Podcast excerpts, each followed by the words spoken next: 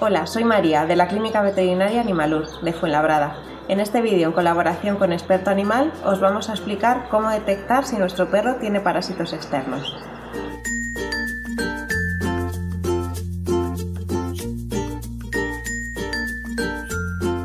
Los parásitos que con mayor frecuencia podréis encontrar en vuestro perro son pulgas, garrapatas y piojos.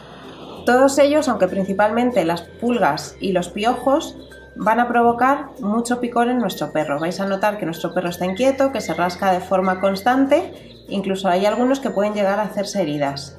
Notaréis además que la piel se enrojece en algunas zonas y el pelo puede estar seco y con poco brillo.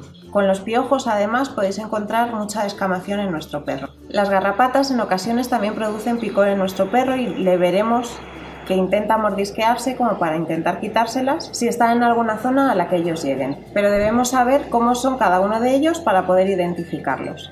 En el caso de las pulgas, son pequeñitas de unos 3 milímetros, de color rojizo o marrón y se pueden ver a simple vista, pero sí que es verdad que es bastante difícil porque se ocultan en el pelo del animal. Lo que podemos identificar más fácilmente son sus excrementos, que son pequeños granitos como si fueran de arena, pero de un color negruzco o marronáceo.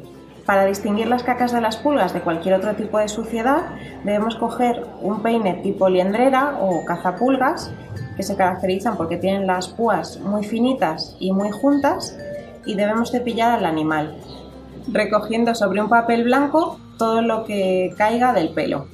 Como las cacas de las pulgas son sangre coagulada, si humedecemos este papel veremos pequeñas manchas marronáceas. Las zonas que debemos inspeccionar con más intensidad para encontrar si tenemos pulgas o no son la zona de la grupa y la zona del abdomen.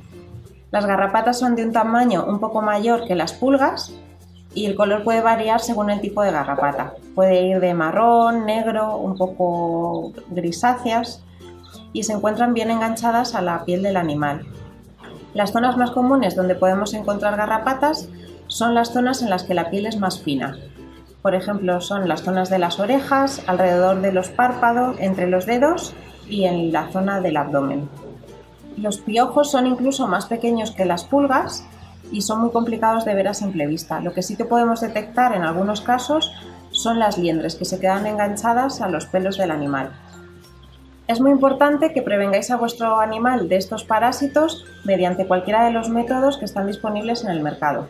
Pero también es muy importante que después de la vuelta de cualquier paseo por zonas de alto riesgo, como puede ser el campo o el monte, que los reviséis bien, los cepilléis y miréis todas las zonas en las que podemos encontrar pulgas o garrapatas. Y hasta aquí este vídeo. Si os ha quedado alguna duda, dejárnosla en los comentarios. Si os ha gustado, darle a like y nos vemos en el próximo vídeo.